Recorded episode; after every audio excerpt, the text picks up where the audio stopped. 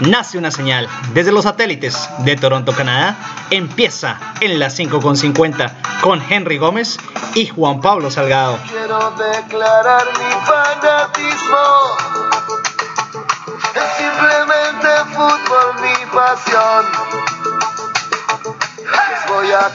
Empieza la Liga Betplays. André Ricarte, poderoso ante el Tolima en Ibagué. Leandro Castellanos, un nuevo inicio con 90 minutos sin recibir gol. Empate a cero en Manizales. Miguel Borja, Adrián Ramos, Teo Gutiérrez, Fabián Zambuesa y Iron del Valle. Asimismo, Michael Rangel listos para la Liga Betplay. Colombia Preolímpica. ¿Será Reyes el indicado? Jorge Carrascal y Edward Atuesta están listos para la selección Colombia de mayores. La llegada de Yepes a la selección le alcanzarán las credenciales. Invitado especial, Harold Rivera, director técnico de Independiente Santa Fe.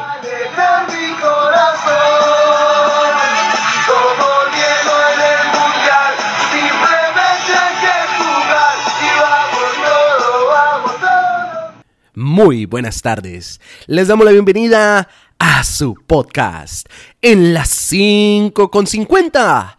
La pelota en las 5 con 50. Hoy un programa muy especial. Hablaremos sobre el torneo preolímpico. ¿Quién es Arturo Reyes? La llegada de Yepes a la selección Colombia. Inicia la liga Betplay. Y como invitado especial tendremos a Harold Rivera, técnico de Independiente Santa Fe. Recuerden seguirnos en redes sociales, Instagram, Facebook y Twitter. Siempre nos encuentran como en las 5 con 50. No sé decirte quiero, pero me entrego.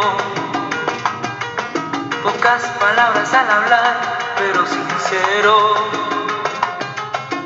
uno que otro defecto, eso lo acepto. Quizás no el indicado, pero me ofrezco.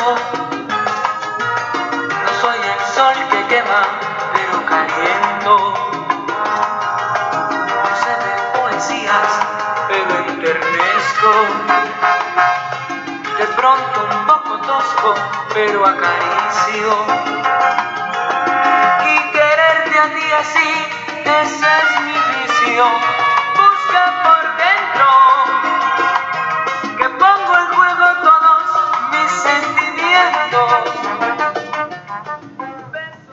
Muy buenas tardes para todos nuestros oyentes en Colombia y en el exterior. Y con esta canción del grupo Nietzsche empezamos en las 5.50. Más adelante Harold Rivera. Y para empezar y darle la bienvenida a mi dupla en la mesa de trabajo, Henry Gómez, vamos a empezar con el tema de la Liga Betplay. Borrón y cuenta nueva, nuevas ilusiones, nuevos sueños para todos los equipos de la Liga Colombiana que sueñan con ser campeones en el inicio de una nueva década. Y Henry, ¿qué te dejó el encuentro ante el Tolima y el DIM? Bueno, Juan Pablo, y muy buenas tardes para todos nuestros oyentes. Empieza la Liga Betplay, empieza un nuevo torneo, unas nuevas ilusiones, proyectos que se renuevan. Empieza la Liga Betplay y cómo no empezar con un partido tan emocionante, tan importante como el jugado en el Manuel Murillo Toro entre el Deportes Tolima y el Independiente Medellín. Un partido que se fue con empate a dos goles. Actuación destacada de Andrés Ricaurte. Juan Pablo, ¿a ti qué sensaciones te deja este Independiente Medellín Deportes Tolima?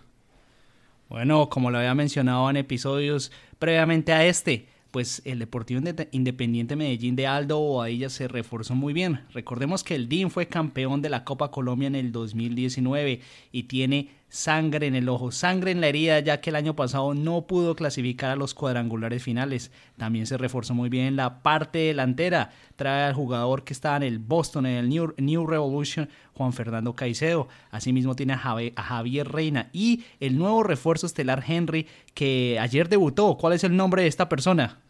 Bueno, Juan Pablo, empieza una nueva liga para el Independiente Medellín. Llega Federico Laurito, que viene tal vez a ocupar, aunque es difícil, el espacio dejado por Germán Ezequiel Cano.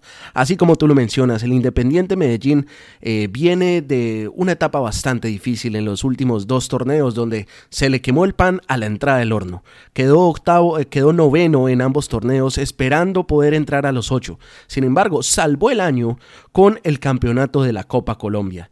Este año el Independiente Medellín va a por todo, va por todo, pero recordemos, este año es un poco más difícil con solamente cuatro cupos para entrar a las finales.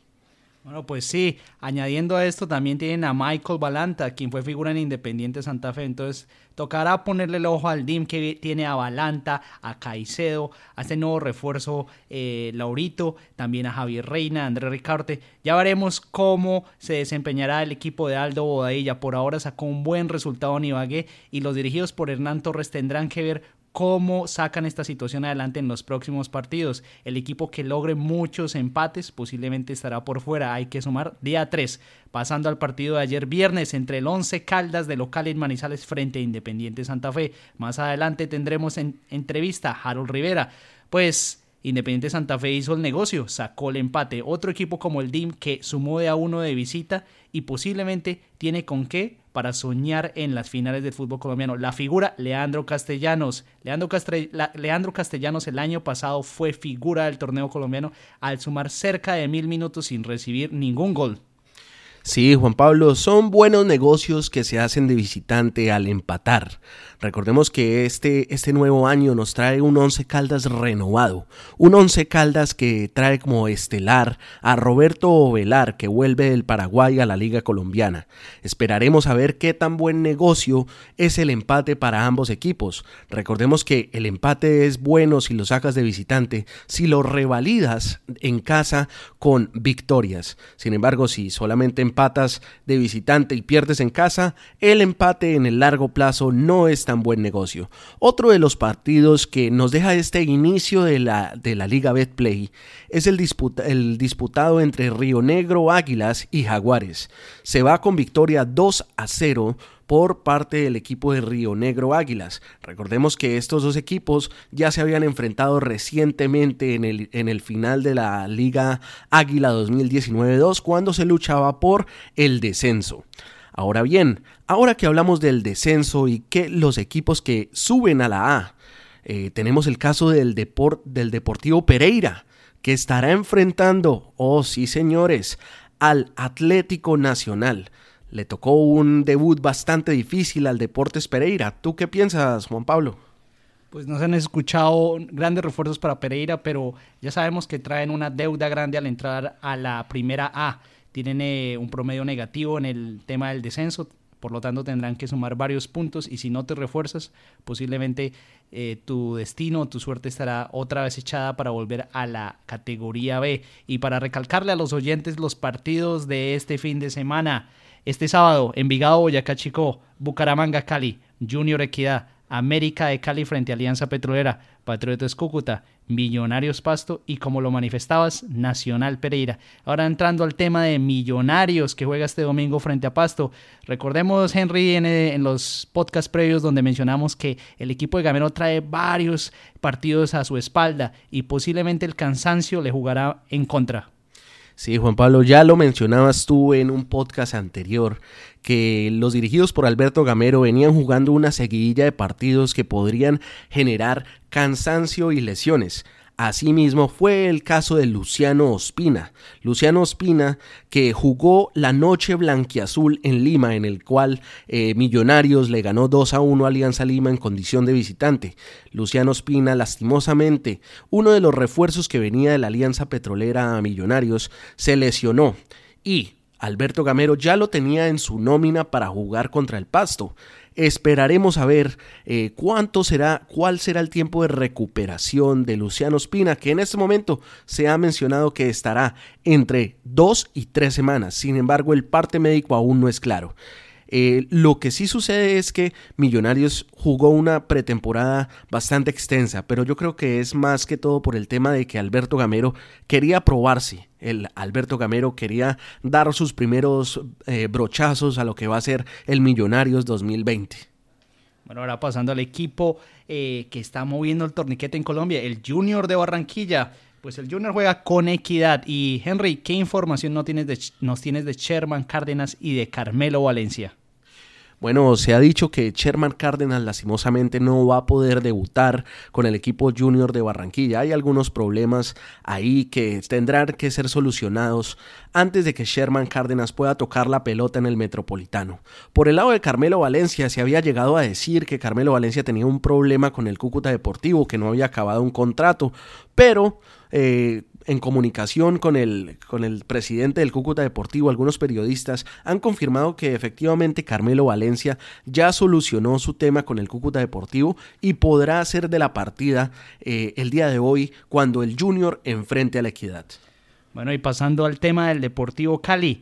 Su delantero estelar Juan Dineno sale del equipo rumbo a México. Asimismo, Alex Castro ya está confirmado para Cruz Azul. Recientemente el Deportivo Cali cerró patrocinio con Efecti y también estrenó su nueva camiseta. También ha habido rumores de que tienen un pasivo grande y que los abonos están en muy eh, en, bajo número de seguidores. Recordemos que para el 15 de enero se habían vendido solo 55 abonos, algo sorprendente. El Cali juega contra Bucaramanga eh, de visita y asimismo se da la llegada de Ángelo Rodríguez, quien venía figurando en la MLS y pasando al campeón de Colombia, Henry, el América de Cali, los Escarlatas mantienen a Michael Rangel.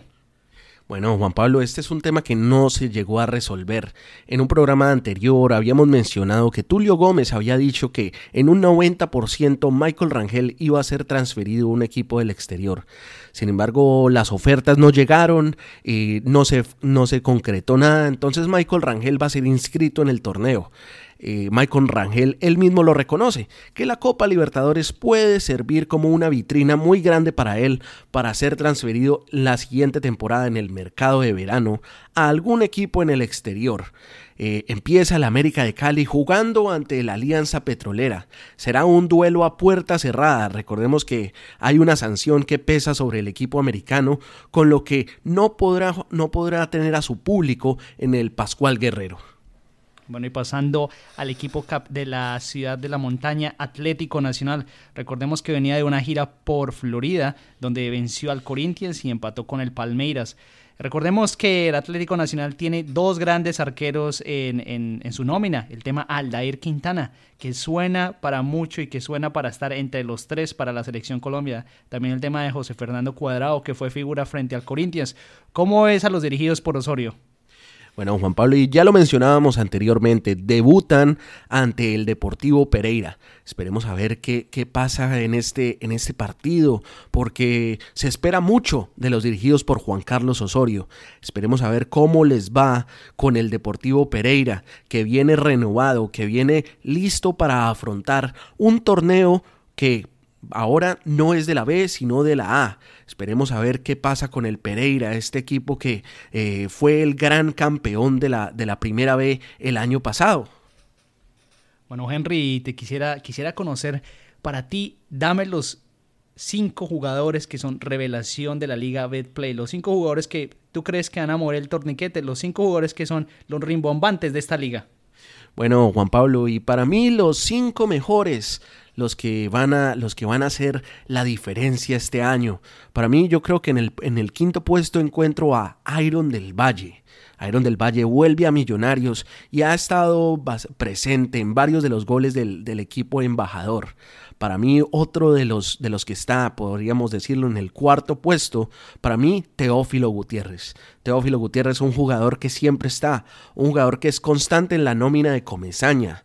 En el tercer puesto, eh, te voy a poner a Edwin Cetré un jugador que se está desarrollando bastante bien en el Junior de Barranquilla. En el segundo lugar te voy a poner a Adrián Ramos. Adrián Ramos, un jugador que vuelve al fútbol colombiano y que parece que está despertando.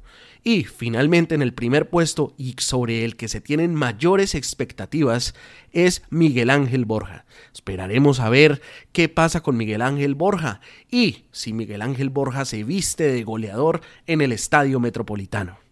Bueno, mis cinco jugadores Henry son Fabián Zambuesa de Independiente Santa Fe, Teófilo Gutiérrez de Junior, Andrés Ricardo del Deportivo Independiente Medellín, que recientemente fue figura, Miguel Ángel Borja y Adrián Ramos. Y en ñapa te dejo a Michael Rangel. Puede que este jugador, ya que se mantiene en la nómina del América de Cali, siga haciendo goles y sea haciendo figura. Y pasando a otros temas, el torneo preolímpico que se disputa en las ciudades de Armenia, Pereira y Bucaramanga. Recordemos a los oyentes que el combinado nacional está de descanso y que volverá el lunes frente a Venezuela en las horas de la noche y que varios jugadores de Colombia se están recuperando de diferentes molestias. El tema de Kevin Balanta, el tema de Eder Atuesta que venía con un golpe y el tema de Merder García que venía con una gripa fuerte. Ya veremos si los dirigidos por Arturo Reyes pueden darle la vuelta a la situación y puedan conseguir el cupo a Tokio 2020. Y para empezar, Henry, ¿quién es Arturo Reyes? ¿Cómo llegó a la selección Colombia? Mucho debate y mucha polémica con el, entrenador de la selección Colombia. Bueno, Juan Pablo, Arturo Reyes. Arturo Reyes es un exjugador de fútbol. Arturo Reyes eh, pasó gran parte de su carrera como jugador en el Atlético Bucaramanga. Arturo Reyes jugaba como defensa. Después, cuando Arturo Reyes decidió retirarse en el año 2006, pasó a, dirigir algunas selecciones de las inferiores del Bucaramanga. Sin embargo, eh, siempre ha sido asociado con, con malos resultados. Estuvo también en Patriotas Boyacá, en el que no pudo ganar ningún partido. Juan Pablo, la verdad es que se me hace a mí eh, bastante rara la llegada de Arturo Reyes a tener tanto poder en las, selecciones menores y también mayores en Colombia. Eh, Juan Pablo, ¿a ti qué opinión te merece Arturo Reyes? Bueno, Arturo Reyes, eh, y qué pena por la expresión, puede llegar a ser llamado como un aparecido. De la nada llegó a ser técnico del Combinado Nacional de Mayores y de la nada de la Sub-20.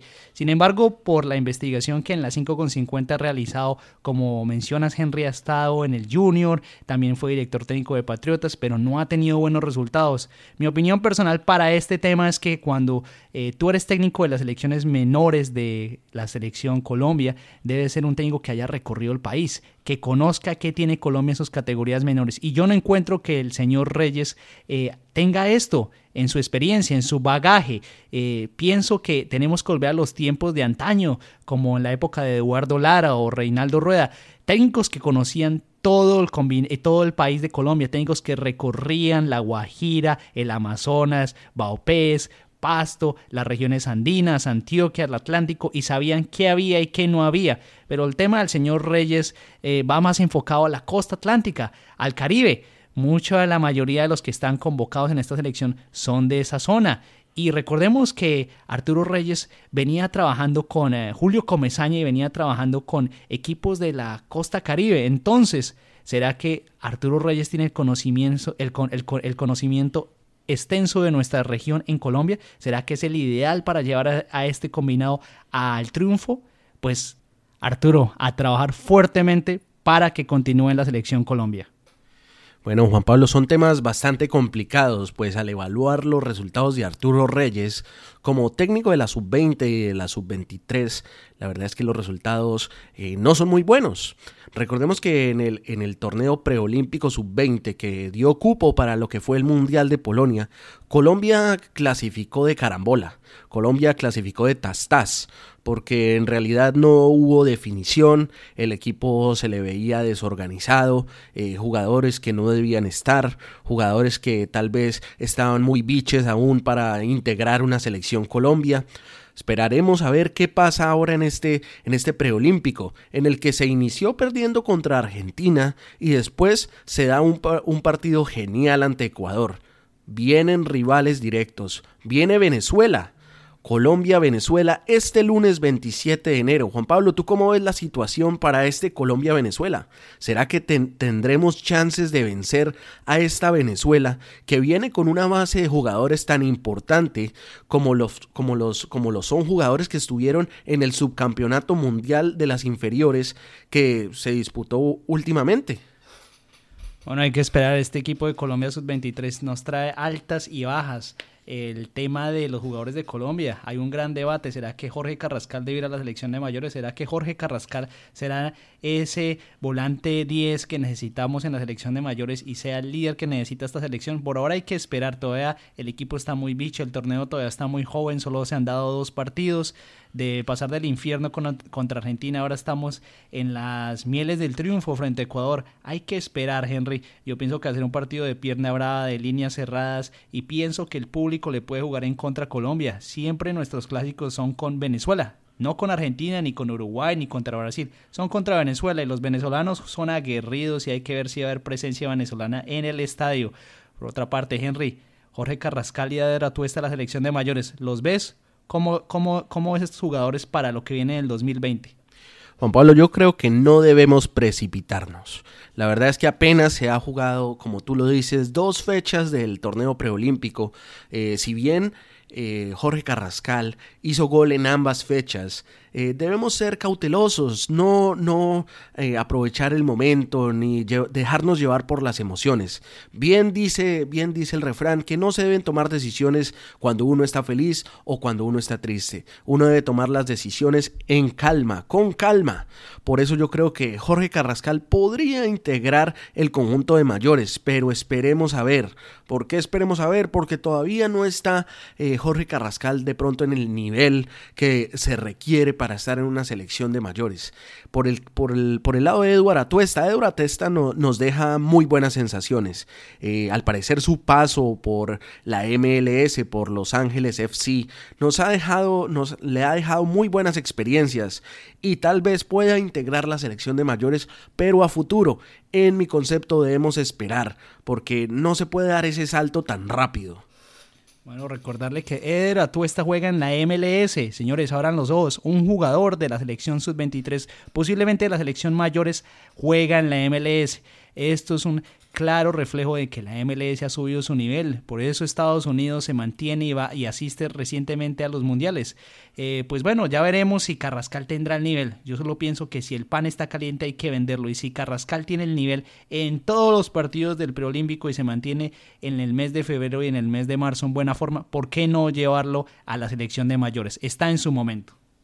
Bueno, Juan Pablo, son todas estas opiniones, pero recordemos otros casos de jugadores que por su momento fueron llevados a, a, la selección Colombia y después de eso no brillaron. Recordemos por ejemplo el caso de Marlos Moreno. Recordemos que Marlos tuvo un, un, desempeño bastante alto en el Atlético Nacional campeón de Copa Libertadores en el 2016. Fue llevado a la selección Colombia como una gran promesa. Después de eso se desinfló. Yo por eso digo que es mejor tener cuidado, ser precavido, no llevar a cualquiera a la selección Colombia de mayores porque hizo dos goles. Pero acuérdate, Henry, que Marlos Moreno fue fundamental en el triunfo de ante Bolivia en La Paz. Por eso me refiero que el pan estaba caliente y tocaba llevarlo. Que se haya desinflado después ya no es culpa de nosotros. Eh, fue de pronto culpa del jugador o de su entorno. Pero funcionó cuando lo llevaron a la selección Colombia. Sí, Juan Pablo, pero es que a la selección Colombia no se puede llevar cualquier jugador que esté, que esté anotando goles. Eso se vuelve, eso se vuelve una, una seguidilla de jugadores en la que cualquiera va a la selección Colombia porque hace un doblete. Bueno, también recordemos el tema de Hugo Rodallega, un jugador que en el año 2005 fue goleador del Suramericano, donde Colombia fue campeón. ¿Qué pasó con Hugo Rodallega? pues se ha mantenido en Europa, estuvo en la Premier League, está en la Liga Turca y ha hecho goles, pero no fue el Hugo que esperamos que tenía que haber sido. Lo comparamos hasta con Messi. Sí, Juan Pablo, eh, Hugo Rodallega, ¿cómo no, ¿cómo no recordarlo? ¿Cómo no recordar todos los goles que hizo en el Suramericano Sub-20 cuando Colombia quedó campeón? Recordemos que en ese torneo el titular iba a ser Radamel Falcao. Sí, señores, así como ustedes lo, lo escuchan, el titular era Falcao, pero fue sustituido por Hugo Rodallega y Hugo Rodallega fue el encargado de posicionarse como goleador de ese torneo. Hugo Rodallega también tuvo muy buenas participaciones en la selección Colombia de mayores, sin embargo, después ya dejó de ser llamado. Nunca se supo el real motivo por el cual Hugo Rodallega eh, no siguió siendo llamado a la selección Colombia de mayores. Bueno, ya volvemos. Vamos a una pausa y en las 5.50 regresa pronto con Harold Rivera en exclusiva, el técnico revelación del 2019, técnico en propiedad de Independiente Santa Fe. Asimismo, las funciones del nuevo integrante de la Selección Colombia, Mario Yepes.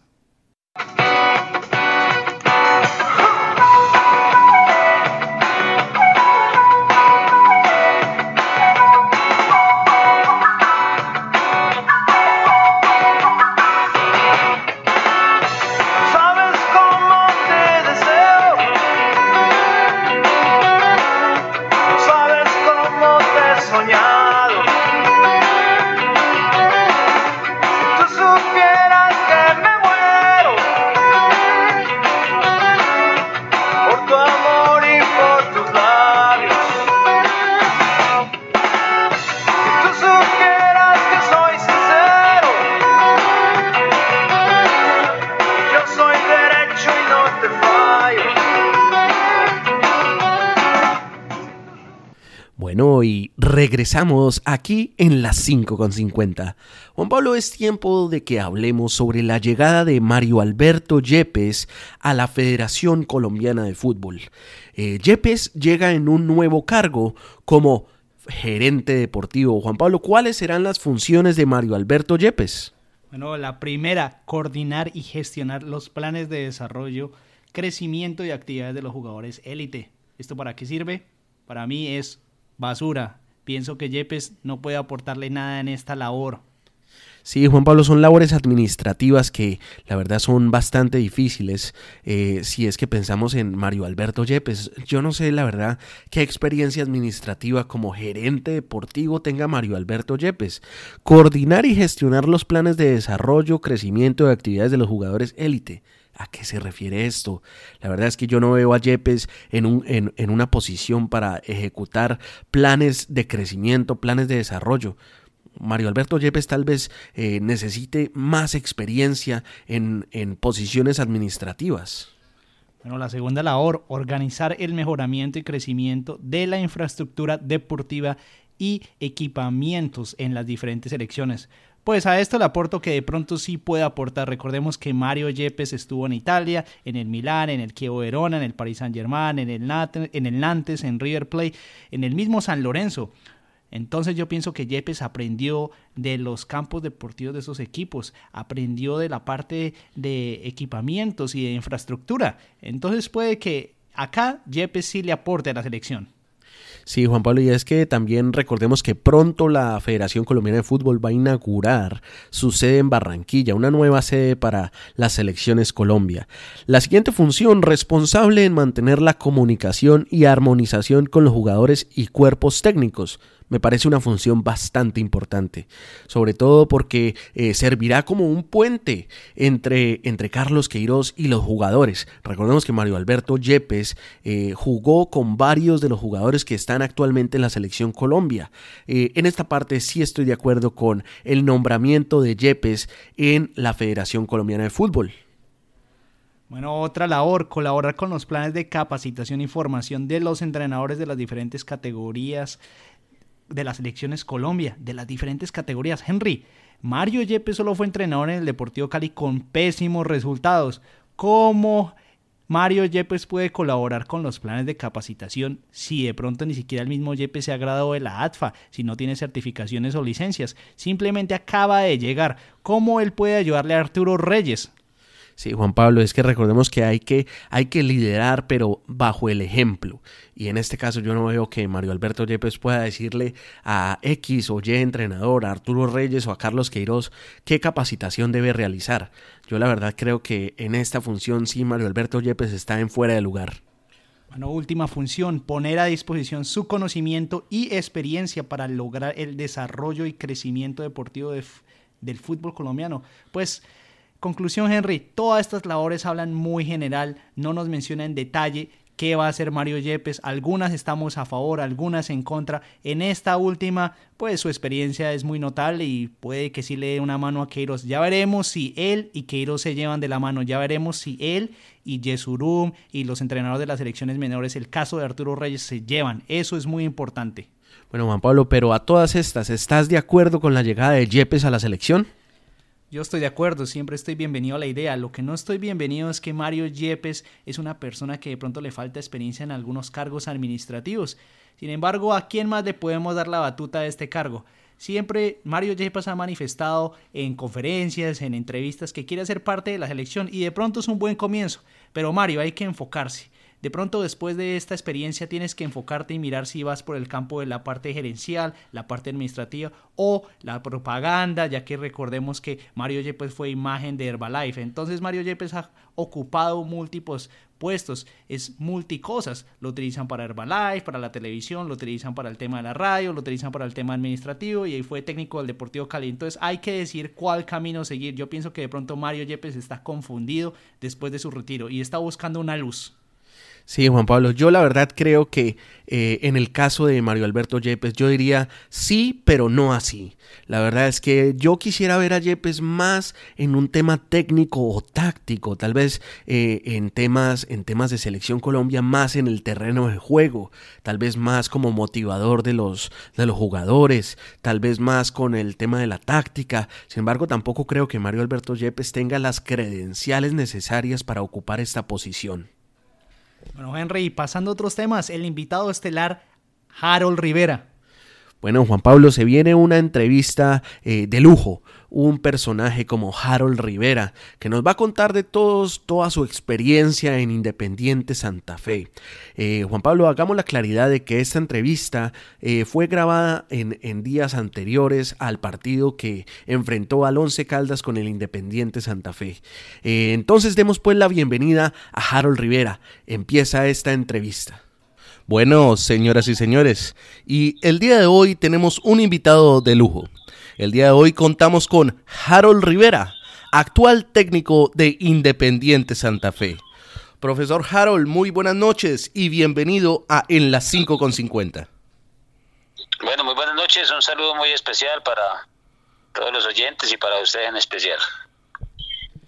Bueno, profe Rivera, eh, sabemos que usted empezó su carrera en, Ibagué. Nos gustaría que nos, nos, nos, contara cómo empezó usted en el fútbol y, que nos, nos, nos, cuente sus inicios en Ibagué, precisamente.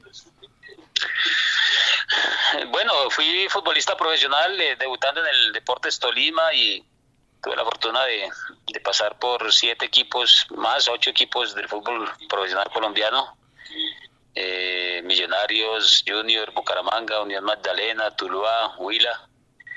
Esos fueron, fueron los equipos donde, donde estuve, ¿cierto? Como jugador profesional.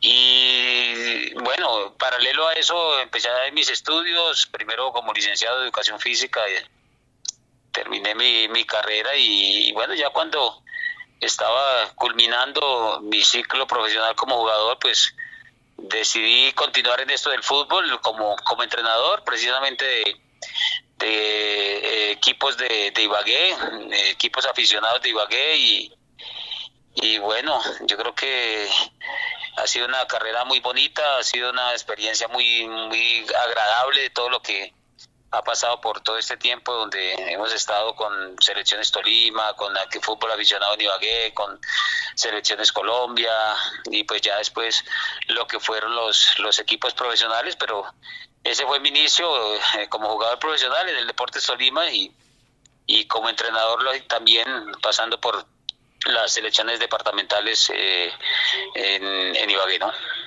Bueno, profe Rivera, y nos gustaría que nos contara un poco de su paso por la selección Sub-15 y Sub-17 de la selección Colombia. Eh, en estos momentos, como usted sabe, se está jugando el preolímpico en, eh, en, Pereira, Armenia y Bucaramanga. Nos gustaría que nos contara un poco de, de su paso en esa época como entrenador. Bueno, eh, esto se debió quizás a las buenas campañas que hacíamos con las selecciones Tolima, ¿cierto? Donde fuimos finalistas, fuimos campeones eh, eh, prejuveniles, campeones infantiles, el único título infantil que tiene el departamento del Tolima afortunadamente pues eh, estuvo en, en, nuestras manos y, y fue placentero, una categoría tan difícil como esa y, y bueno, mmm, llegando a, esas instancias, pues eh, tuve la, posibilidad, la posibilidad de conocer al profe Lara, quien, quien era técnico de Selecciones Colombia, entonces iba a estas zonales departamentales, a estas finales departamentales y, observaba jugadores, ¿no? Entonces eh, hicimos una amistad, eh, me dio la posibilidad de entrar como asistente de la selección Colombia sub-17 del profesor Ramiro Biafara y hacer parte de, del cuerpo técnico y primero como a modo de, de invitado de prueba y ya después eh, nombrado en la selección, me gustó el trabajo y y el profe Lara pues decidió darme la, la, la, la posibilidad de ser técnico de sus 15, asistente de sus 17 y luego también lógicamente técnico de sus 17. Eh, hicimos una, una, pienso que una, una buena labor en, en, lo formativo, eh, de esa camada recuerdo tanto pues Davison Sánchez, Morelo, Alfredo Morelo, eh, Marlos Moreno, eh, mm, Joao Rodríguez, Brian Rovira, jugadores que en estos momentos están a nivel nacional, pero también internacional, ¿no? Bueno, y ya lo mencionaba Juan Pablo en el tema del preolímpico. Eh, profesor Rivera, a mí me gustaría conocer eh, cuál es su opinión de, de la actual selección Colombia sub-23 que ya debutó en el preolímpico. Bueno, desafortunadamente debutó con una derrota, ¿cierto? Mm, y más aún pues acá, el local, en, en nuestra tierra. Eh, confiamos en que, bueno, en que pueda enderezar el camino porque estos torneos cortos pues eh, casi no se tiene margen de error. De todos modos pienso que están bien dirigidas, un buen técnico como es Arturo y esperemos que los muchachos eh, recompongan el camino, que, que al final sean, sean aporten a la clasificación de, de Colombia a unos, a unos Juegos Olímpicos, ¿cierto? Y, bueno, más, más aún de local, ¿no? Con el apoyo de la gente, vimos el estadio de Pereira totalmente lleno para este compromiso. Esperemos que con Ecuador no sea la excepción y que los muchachos tengan tengan esa esa firmeza en buscar el, el, triunfo, en, en, buscar la victoria, que lógicamente genera, va a generar más confianza y, y hombre, las cosas eh, no son fáciles, ¿no? No son fáciles. A Colombia le está tocando en esta en estos momentos eh, pelear y, digamos tener esa derrota a cuestas desde eh, esa primera fecha. Pero esperemos que en estos partidos recompongan el camino. Me parece que tienen unos jugadores interesantes, jugadores que, que han actuado y actúan en eh, algunos en el fútbol internacional y otros aquí en Colombia y, y lo hacen ya con, sus equipos profesionales entonces esperemos que ellos puedan ellos mismos puedan recomponer el camino bueno, y también hay que recordarle a los oyentes que en el tema de la selección Colombia eh, se encuentra Edwin Herrera, jugador de Independiente Santa Fe en la selección Colombia. Me imagino, profe Rivera, que usted le está haciendo seguimiento y creo que también está Kevin Mier en la parte del arco. Eh, ¿Cómo usted encuentra estos jugadores para lo que viene en la temporada 2020 para Santa Fe? Son jugadores importantes, por eso hace parte de esos procesos de selección. Lo de Edwin igual de, tiene juventud, ¿cierto? Entonces, eh, eh, basados en eso, pues creemos que y le, apostamos a ellos a, a un futuro, pero como siempre digo, el jugador es el que tiene que aprovechar la oportunidad, del jugador es el que tiene que convencerse de que, de que puede llegar lejos, de que puede hacer eh, cosas importantes, interesantes, entonces eh, gracias a Dios tiene esa posibilidad de estar en la selección, eh, pues lógicamente actuando, es un jugador con, con, con una condición técnica buena, con es un jugador de que, patea de media distancia con pierna izquierda y pierna derecha, entonces eso facilita lógicamente la, rapidez y la toma de decisiones en el fútbol y es, es, que cada vez se vayan convenciendo más y que esto de este paso por la selección los vaya los vaya terminando de madurar. Bueno, profesor Rivera, y ahora que hablamos de Independiente Santa Fe, eh, a mí sí me gustaría preguntarle eh, ¿cómo, ¿cómo, fue la llegada eh, suya en 2019 cuando el equipo estaba en el fondo de la tabla. ¿Qué tuvo que hacer Harold Rivera para cambiar la situación? ¿Cómo se cambia esta situación en la que por poco terminan siendo finalistas de una liga? Yo, yo pienso que, a ver, eh, hicimos un diagnóstico de lo que quizás estaba pasando con el equipo y, cuando las derrotas son seguidas y cuando el equipo eh, quizás no encuentra eh, el camino de la victoria, pues es muy normal que de pronto suceda lo que el ambiente en el que se encontraba el equipo, ¿cierto? Se sentía un equipo poco seguro, un equipo con miedo a perder, un equipo poco, poco decidido, ¿cierto? Y, y, quizás enclaustrado y, y, a ver, y, sí, enclaustrado quizás en, en las derrotas, en, en, pensar que no se podía. bueno, revisamos una serie de jugadores que me parece que han sido importantes en el, en el fútbol colombiano, eh, algunos de ellos mayoría de edad, otros eh, que vienen en proceso y tratamos de amalgamar eso, ¿no? de darle también la responsabilidad primero a los mayores y pienso que lo hicimos de buena manera. Yo creo que la confianza fue importante, el ganar ese primer partido, en, generar cosas para que el equipo, lógicamente, eh, en lo futbolístico tuviera argumentos y, y entendieran también la metodología de, trabajo, nuestro modelo de juego. Yo creo que fue importante eh, esa explicación práctica, esa explicación mm, sencilla para que para, para que ellos digamos eh, retomaran o, ellos captaran la, la idea lo, lo, más pronto posible y, y pudiéramos salir de esa situación. Afortunadamente yo creo que lo hicimos de buena manera, esperemos este semestre ratificarlo. Bueno, y pasando recientemente a la pretemporada donde Santa Fe jugó el torneo ESPN y se vieron caras nuevas, más específicamente en la parte delantera, eh, me gustaría que me contara cómo va a acoplar a, Diego Valdés y a Patricio Cuchi que acaban de llegar. Recientemente teníamos en Santa Fe a um, Jefferson Duque y a Michael Balanta. ¿Cómo va a ser esta acoplación en la parte delantera, ya que son totalmente nuevos? Bueno, pues como le digo, ya es eh, empezar a, que ellos conozcan nuestro modelo de juego y que y que pues hombre eh, pues tratar de explotarle lo que eh, su potencial lo que ellos tienen. Yo sé que son jugadores que vienen a, aportar ambos quizás con características un poco parecidas cierto me parece que son jugadores de, de frente a ataque que salen a pivotear que meten buenas diagonales, que hacen desmarques de, de, apoyo y de ruptura. Entonces, es aprovechar esta situación. Pienso que la condición técnica de los dos también es, es, buena. Entonces, eh, ya con, con, eso, pues es, les queda más fácil, digamos, adaptarse a lo que nosotros queremos, ¿no? Tenemos que tengan un, buen semestre, que, que, los dos anden finos y que, hombre, si, si el día que, que, decida quizás estoy jugando con un delantero, pero que sí, que decida jugar con los dos, pues los dos tengan la, la posibilidad o, o tengan más que la posibilidad, tengan, digamos, esa, esa ese conocimiento para, para poder jugar con dos, con dos delanteros, esa, esa manera de, de poder jugar y de poder eh, hacer una buena sociedad en el frente de ataque. Bueno, y ahora que mencionamos, profesor Rivera, la actuación de Santa Fe en el torneo ESPN, ¿cuál es la conclusión más importante que le deja este torneo de pretemporada? A mí me dejan dos, eh, dos sensaciones pues diferentes. El primer partido me parece que jugamos bien, el segundo no tan bien, el clásico pero mm, a ver son son situaciones que eran digamos que era de preparación pero pero lógicamente que es un torneo serio es un torneo competitivo. Eh, tuvimos pocos días todos los equipos eh, tuvimos pocos días para para preparar el equipo ¿cierto? Pero no deja de, digamos, no deja de, de, inquietar el, el, digamos, el funcionamiento que tuvo el equipo en, en, los dos partidos, en lo positivo, pero también en lo negativo, ¿no? Hay que mirar ambas, ambas partes.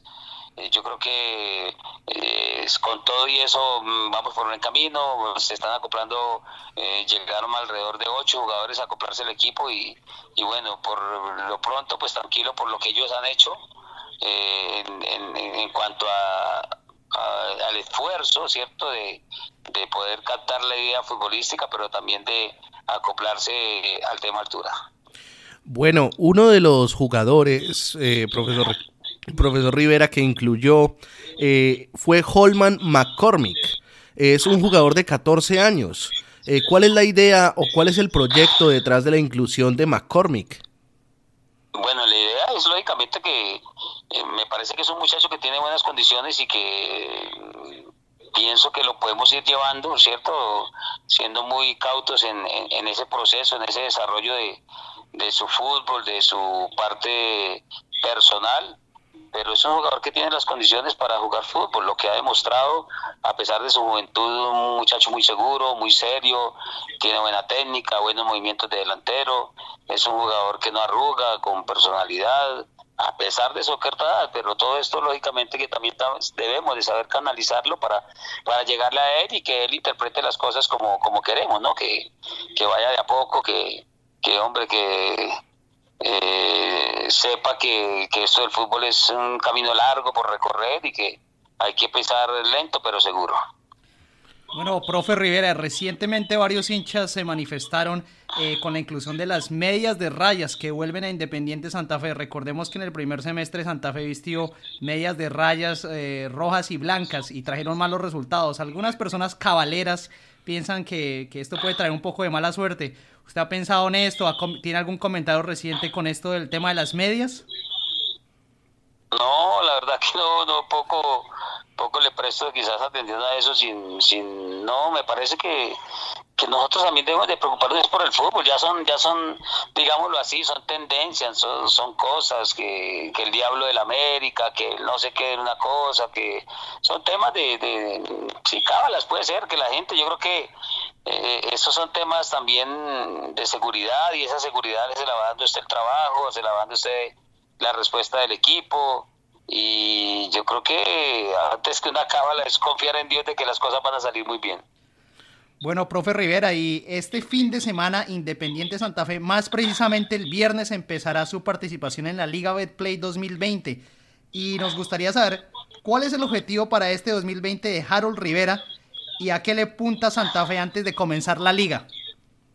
Yo creo que todos queremos ser campeones, pero para ser campeones primero tenemos que clasificar. Entonces yo siempre digo eso, siempre busqué la clasificación. Porque yo clasificando en este caso al entre los cuatro, porque clasifican solo cuatro equipos, voy a tener la chance de quizás pelear una final, de lo contrario no. Entonces vamos a, vamos a qué? A buscar la posibilidad de clasificarnos entre los cuatro.